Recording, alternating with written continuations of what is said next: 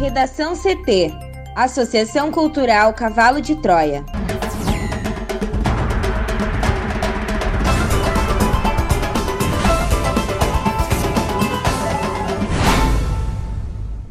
Agora, no Redação CT. Coronavírus é encontrado em todas as estações de tratamento de esgoto de Porto Alegre. Pesquisa da UFPEL estima que um a cada 72 moradores do Rio Grande do Sul teve contato com o coronavírus. Justiça decide que todos os réus do incêndio na Boate Kiss sejam julgados juntos em Porto Alegre. Prefeitura da capital divulga cronograma de debates para a retomada das aulas presenciais.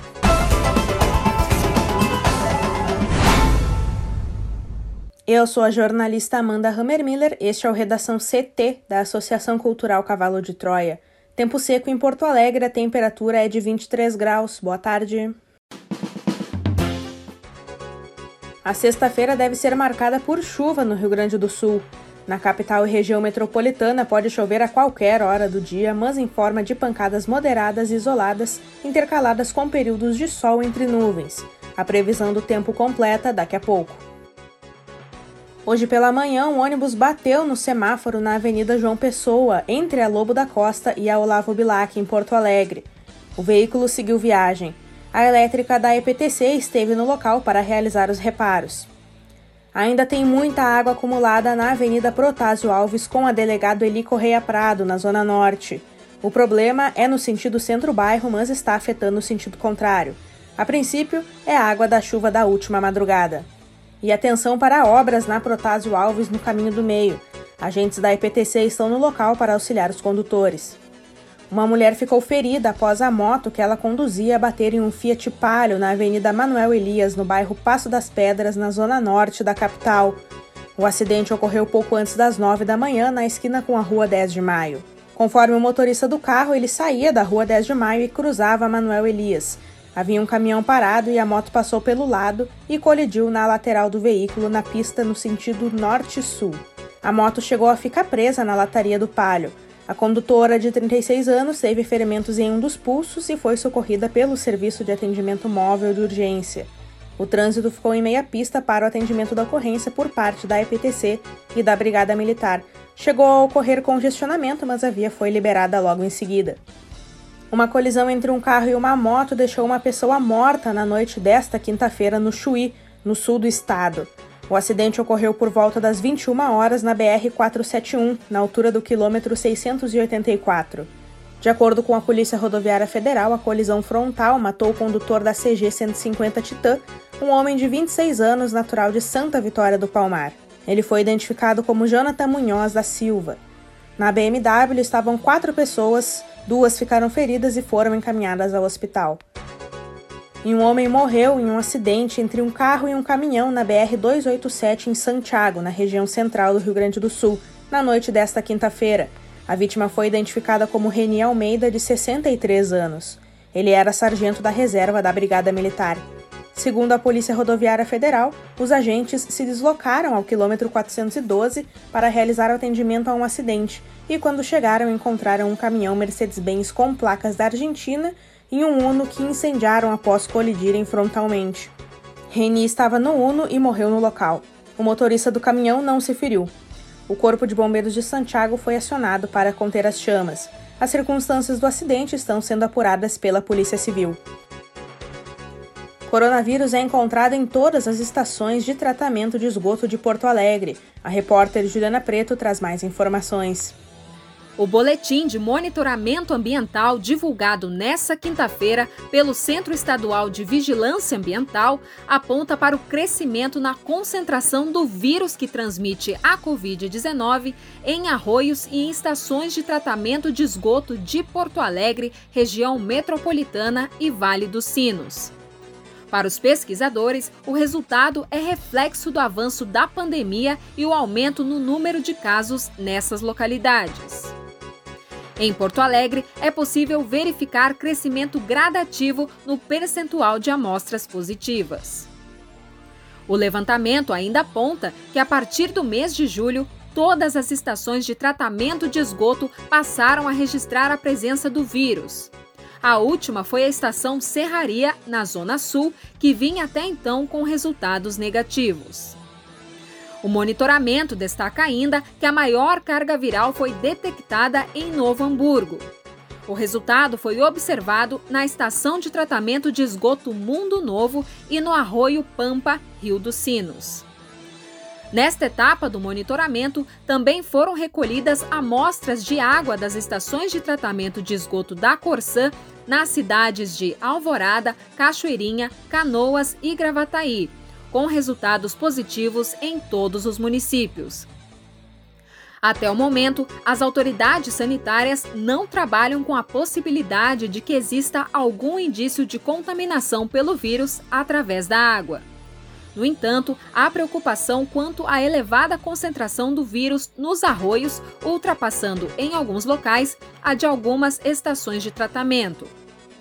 Para a vigilância ambiental, essa constatação é um indicativo de que existe uma quantidade significativa de esgoto cloacal que chega nestes locais e aponta para a falta de saneamento e redes de tratamento de esgoto. Assim, a contaminação pode ocorrer por outros microorganismos e parasitas. Pessoal confirma a candidatura de Fernanda Melchiona à Prefeitura de Porto Alegre. O Partido Socialismo e Liberdade, o PSOL de Porto Alegre, oficializou nesta quinta-feira a candidatura da deputada federal Fernanda Melchiona à Prefeitura da capital. Ela terá como vice o ex-árbitro de futebol Márcio Chagas.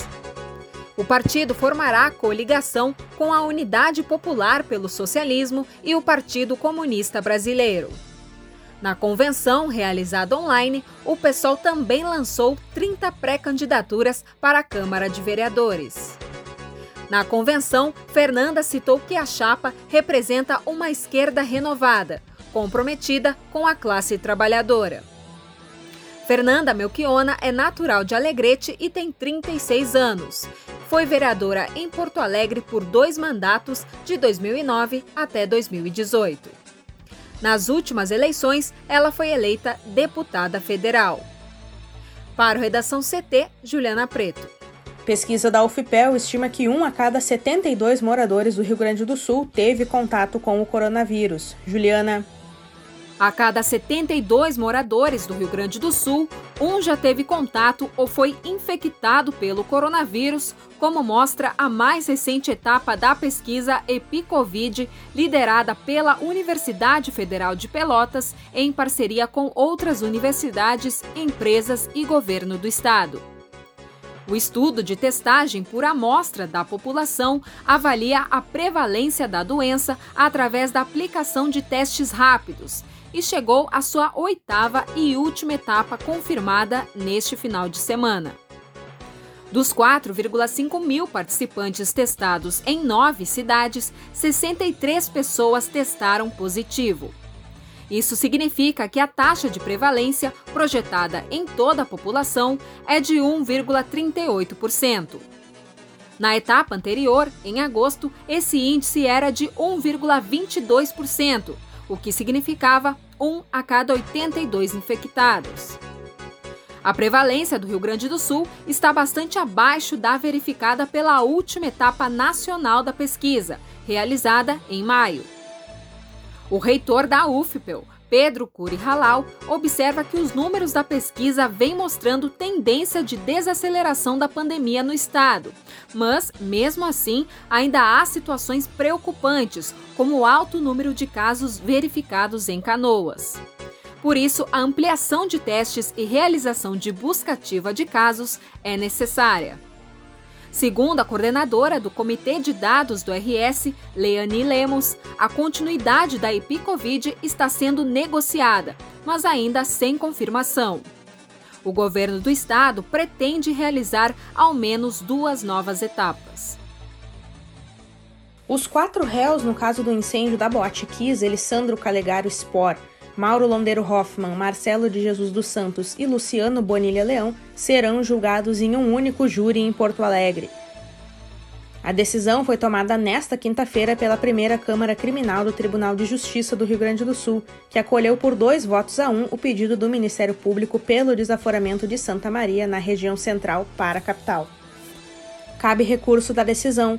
O advogado Gia Severo, que representa Luciano Bonilha Leão, produtor musical da banda Gurizada Fandangueira e único réu a pedir manutenção do julgamento em Santa Maria, disse que irá recorrer com embargos infringentes, já que a decisão não foi unânime. Na sessão virtual desta quinta, o relator do recurso, o desembargador Manuel José Martins Lucas, votou por manter o júri de Luciano em Santa Maria. Já o desembargador Jame Van Gartner Neto divergiu do relator e foi acompanhado pelo desembargador Honório Gonçalves da Silva Neto. Os promotores designados para o caso, Lucelena Calegari e Davi Medina da Silva, comemoraram a decisão. O júri de Luciano estava marcado para ser realizado no dia 16 de março deste ano em Santa Maria, mas foi suspenso pelo Superior Tribunal de Justiça quatro dias antes. O ministro Rogério Stiet Cruz determinou a suspensão do julgamento popular até que a primeira Câmara julgasse o mérito do pedido de desaforamento. No entendimento da acusação, os quatro réus devem ser julgados em julgamento único. No entanto, as defesas dos outros três réus pediram para serem julgados em Porto Alegre. Os empresários Elisandro Spor e Mauro Hoffman e o vocalista do grupo musical Marcelo dos Santos solicitaram a transferência de local. Eles sustentaram, entre outros argumentos, que havia dúvidas sobre a parcialidade de jurados locais na cidade em que ocorreu a tragédia. A primeira Câmara do Tribunal de Justiça do Rio Grande do Sul acatou os pedidos ainda em fevereiro. O Ministério Público tentou recorrer ao TJ e ao próprio STJ, mas teve negados todos os pedidos. O incêndio que atingiu a boate na madrugada de 27 de janeiro de 2013 causou a morte de 242 pessoas e deixou 636 feridos. O secretário estadual de Educação do Rio de Janeiro, Pedro Fernandes, foi preso nesta sexta-feira na segunda fase da Operação Catarata, que investiga supostos desvios em contratos de assistência social no governo do estado e na prefeitura do Rio. Procurada pela operação, a ex-deputada federal Cristiane Brasil não foi encontrada. O Ministério Público do Rio de Janeiro e a Polícia Civil afirmam que o esquema pode ter desviado 30 milhões de reais dos cofres públicos entre 2013 e 2018.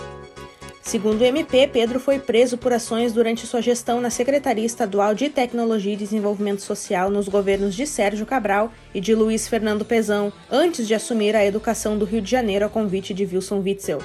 A Fundação Estadual Leão 13, alvo da investigação, era vinculada à Secretaria de Pedro. Ao receber voz de prisão, Pedro Fernandes apresentou um exame positivo de Covid-19, o que transformou a prisão preventiva em domiciliar. Havia também um mandado de prisão para a ex-deputada federal Cristiane Brasil, filha do também ex-deputado federal Roberto Jefferson. Cristiane responde por atos supostamente praticados entre maio de 2013 e maio de 2017, quando assumiu secretarias municipais nas gestões de Eduardo Paes e Marcelo Crivella. Cristiane não foi encontrada em casa, mas, segundo sua assessoria, ela não está no Rio de Janeiro e vai se apresentar à polícia ainda nesta sexta. Cristiane foi secretária de Envelhecimento Saudável da Prefeitura do Rio e chegou a ser nomeada ministra do Trabalho no governo Temer, mas teve a posse suspensa pelo Supremo Tribunal Federal por conta de condenações na Justiça Trabalhista. No Redação CT, agora previsão do tempo com Juliana Preto. A sexta-feira começou com tempo firme e temperatura amena no Rio Grande do Sul. De acordo com as estações do Instituto Nacional de Meteorologia, o termômetro ficou acima dos 10 graus em boa parte das regiões.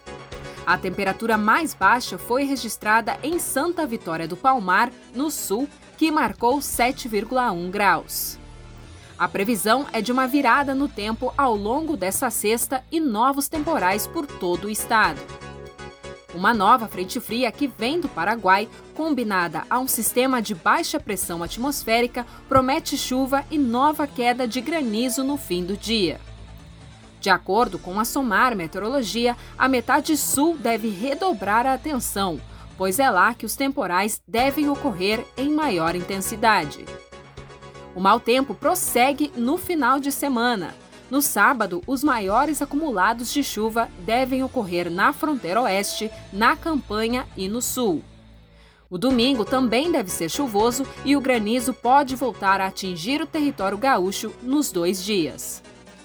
Para hoje, sexta-feira, na região metropolitana, a previsão é de pancadas de chuva e trovoadas. A máxima será de 26 graus em Porto Alegre. Bom final de semana a todos. Bom final de semana. Agora vamos para o bloco de educação. A Prefeitura de Porto Alegre inicia na próxima segunda-feira uma rodada deliberativa dos protocolos e sugestão de calendário para a retomada da educação na capital. A minuta será construída com orientações do grupo especial responsável pelo retorno das atividades de ensino e encontro às 9 da manhã e reunião de avaliação do Comitê Técnico de Enfrentamento ao Coronavírus às 10 horas. Entidades que representam as instituições de educação infantil, básica e superior públicas, comunitárias e privadas serão consultadas até quarta-feira para discutir a proposta. Estima-se que o setor de ensino na capital movimente cerca de 400 mil porto-alegrenses entre alunos e profissionais. De acordo com o Marquesan, assim como estipulado pelo governo do estado, a proposta é começar pela educação infantil. Segundo o prefeito, mesmo com a elaboração de um documento único por parte da prefeitura, as escolas poderão apresentar sugestões e melhorias. O encontro vem após a publicação do decreto estadual que libera a realização de encontros presenciais nas escolas a partir da educação infantil. Ele também ocorre após Porto Alegre atingir a marca de 808 vítimas pela Covid-19 nesta quinta-feira, sendo a cidade gaúcha com o maior número de mortos pela doença. Nas últimas 24 horas, a Secretaria Estadual de Saúde registrou 11 novos óbitos na capital.